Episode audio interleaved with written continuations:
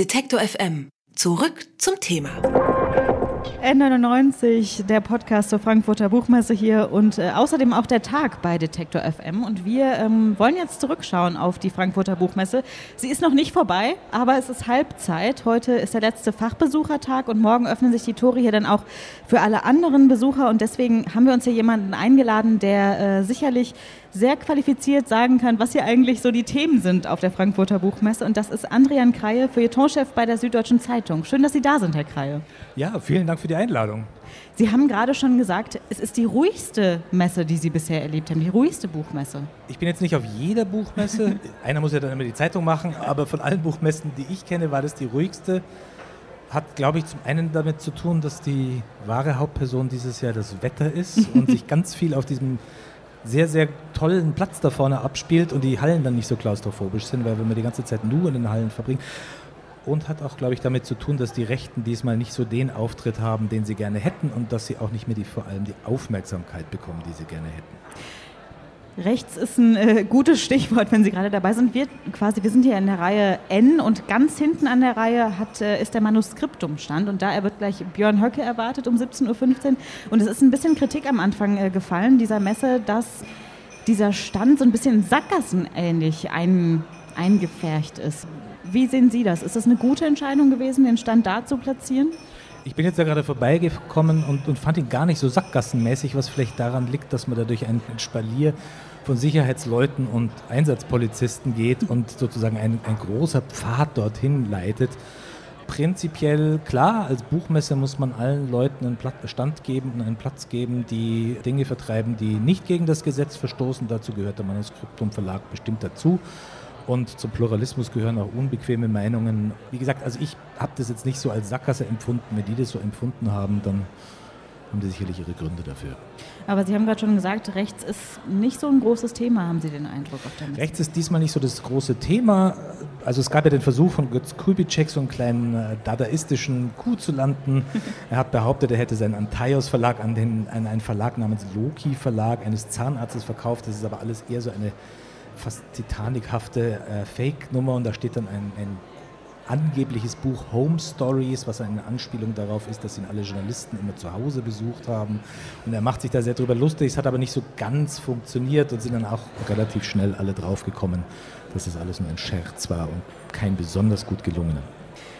Der Rowold Verlag, um den geht es auch hier auf der Buchmesse, ein ziemlich großes Thema. Und haben Sie eben schon gesagt, es gab einen, einen relativ skurrilen Auftritt vom neuen Verleger. Der Rowold Verlag ist im Moment natürlich vor allem deswegen im Gespräch, weil sie ihre Verlegerin Barbara Laugwitz gefeuert haben. Es ist noch nicht ganz klar, warum. Es gibt verschiedene Meinungen dazu. Es haben sich aber vor allem sehr, sehr viele Rowold-Autorinnen und Autoren dazu Wort gemeldet und es sehr, sehr bedauert.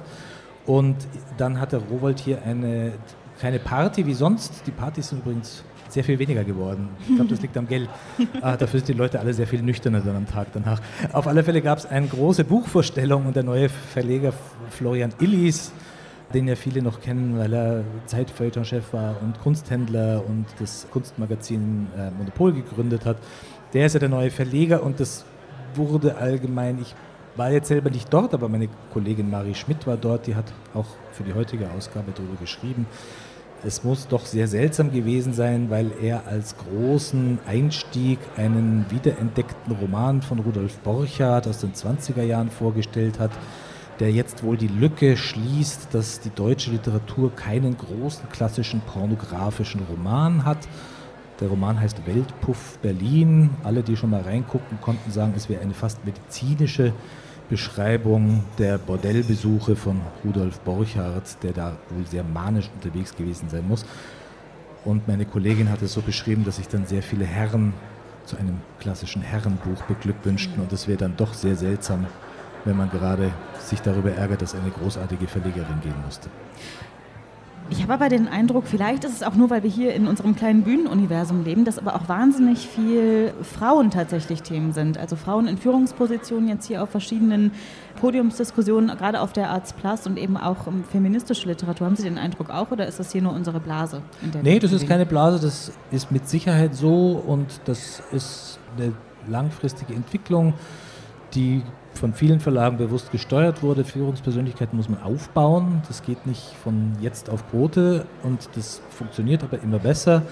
Es gibt auch immer mehr Autorinnen, wobei wir Bücher meistens nicht danach betrachten, ob es eine Autorin oder Autor geschrieben hat, aber es ist schon deutlich sichtbar.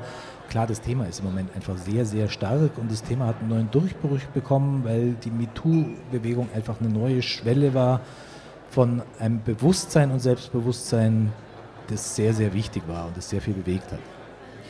Georgien ist Gastland in diesem Jahr hier auf der Frankfurter Buchmesse. Viele georgische Autoren sind vor Ort. Nino Haratischvili wird da sehr, sehr oft erwähnt. Was haben Sie denn hier schon von georgischer Literatur mitbekommen?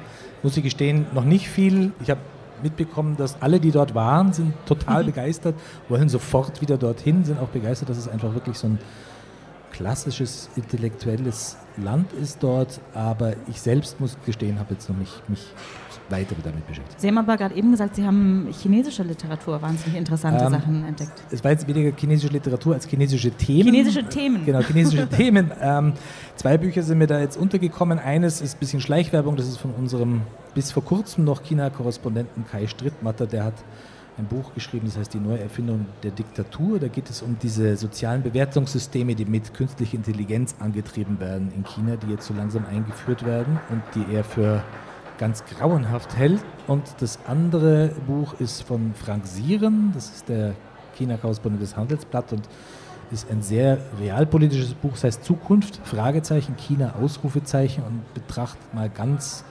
sachlich und nüchtern, warum China im Moment so an allen anderen davon, äh, vorbeizieht. Ein anderes Stichwort, was Sie gerade gegeben haben, künstliche Intelligenz, passt ja auch ganz gut zu Ihrem Buch, was jetzt demnächst erscheint. Oh, darf ich schleife, schleiche Ja, dürfen Sie mal. genau, ich habe auch ein Buch geschrieben, das heißt, macht euch die Maschinen untertan. Es geht um die Debatte um die künstliche Intelligenz und wo die hinführen könnte. Und das ist im Moment ein riesiges Thema. Es sind verschiedene Bücher rausgekommen. Max Tegmark hatte ja ein Buch dazu. Dann der Julian Nieder-Rümelin, Weidenfeld mit seiner Frau, die haben ein sehr gutes Buch über digitalen Humanismus geschrieben, weil das ein Thema ist, das uns ab diesem Herbst immer stärker beschäftigen wird, weil jetzt die Forschungsphase vorbei ist künstliche Intelligenz sozusagen in diese Implementierungsphase geht, dass es wird uns bald einfach durch den Alltag begleiten. Und es ist ja auch ein Riesenthema hier, habe ich das Gefühl. Ne? Auf der Arts Plus gerade, wo wir uns befinden, wahnsinnig viel wird auch darüber gesprochen, wie beeinflusst künstliche Intelligenz vielleicht auch die Kreativbranche. Da bin ich sehr skeptisch. Also sie wird, was ich in der Logistik wird künstliche Intelligenz eine Rolle spielen ob die künstliche Intelligenz kreativ wird. Ich sage mal kategorisch nein, auch wenn ich das vielleicht irgendwann mal bereue. Äh, also ich war im, im Frühjahr war ich in einer Ausstellung im NRW-Forum in Düsseldorf. Da gab es äh, Kunstwerke, die künstliche Intelligenz mit oder alleine gestaltet hat. Und das Grandiose und Beruhigende für die Menschheit war, dass diese Ausstellung wirklich so granatenschlecht war. es war wirklich ziemlich furchtbar und es gibt ja auch Versuche, künstliche Intelligenzen Bücher schreiben zu lassen. Und dann gab es dieses berühmte Projekt, eine künstliche Intelligenz, ein Kapitel von Harry Potter schreiben zu lassen. Oh, ja. Das war sehr lustig. Und es heißt immer, ja, das sind jetzt erst noch Frühformen und das wird sich alles noch entwickeln. Aber es gibt schon eine Erklärung dafür, warum künstliche Intelligenz nicht kreativ sein kann. Und das liegt daran, dass künstliche Intelligenz nie ein Erlebnisbewusstsein und ein ich-Bewusstsein entwickeln kann. Das geht einfach nicht rechnerisch herzustellen. Es kann es sicherlich simulieren, aber es nie herstellen und deswegen einen guten Roman wird eine künstliche Intelligenz nie schreiben. Das ist ja auf jeden Fall schon mal ein ganz beruhigende, beruhigendes Statement von Ihnen. Vielleicht ist jetzt als letztes noch ähm, ganz schön mal herauszuschauen noch. Worauf freuen Sie sich denn vielleicht noch in den nächsten Tagen? Ich bin heute den letzten Tag da. Ähm, was ich eigentlich bereue, ist, dass ich morgen die Cosplay-Halle versäume. Das ist ja eine interessante Entwicklung, dass die Manga- und Anime-Kultur einen solchen Siegeszug gemacht hat in den letzten Jahren, auch in Deutschland, aber wirklich weltweit. Also ich erlebe das wirklich an meinen eigenen Kindern, für die in meiner Kindheit, Jugend war Amerika das große Ding in Popkultur und jetzt habe ich Kinder, die selber in die Popkultur reinwachsen und das ist zum Großteil japanisch. Und es ist ja auch so ein Zeichen, dass sozusagen die Halle neben dem Haupteingang morgen die Cosplay-Halle wird und dass mhm. das eines der großen Ereignisse der Publikumstage ist. Und da hat sich extrem viel bewegt und zum einen hatte sicherlich bei uns dann damit zu tun, dass in Amerika ein bisschen der Lack ab ist und da so die, die Anziehungskräfte nicht mehr so stark sind, aber zum anderen, dass mit diesen Manga- und Anime-Kulturen ein extrem komplexes Erzählen plötzlich bei uns in die Kinder- und Jugendzimmer einzieht. Also mein Sohn hat One Piece gelesen, die haben irgendwie 600 verschiedene Figuren und er kennt die Hälfte. Das ist auch schon mal eine ganze Menge. Andrian Kreie, ich bedanke mich, dass Sie an Ihrem letzten Buchmessetag äh, uns noch einen Besuch abgestattet haben hier auf der Detektor FM Bühne. Ähm, ich wünsche Ihnen noch einen schönen restlichen Abend. Vielen Dank. Vielen Dank für die Einladung. Alle Beiträge, Reportagen und Interviews können Sie jederzeit nachhören im Netz auf detektor.fm.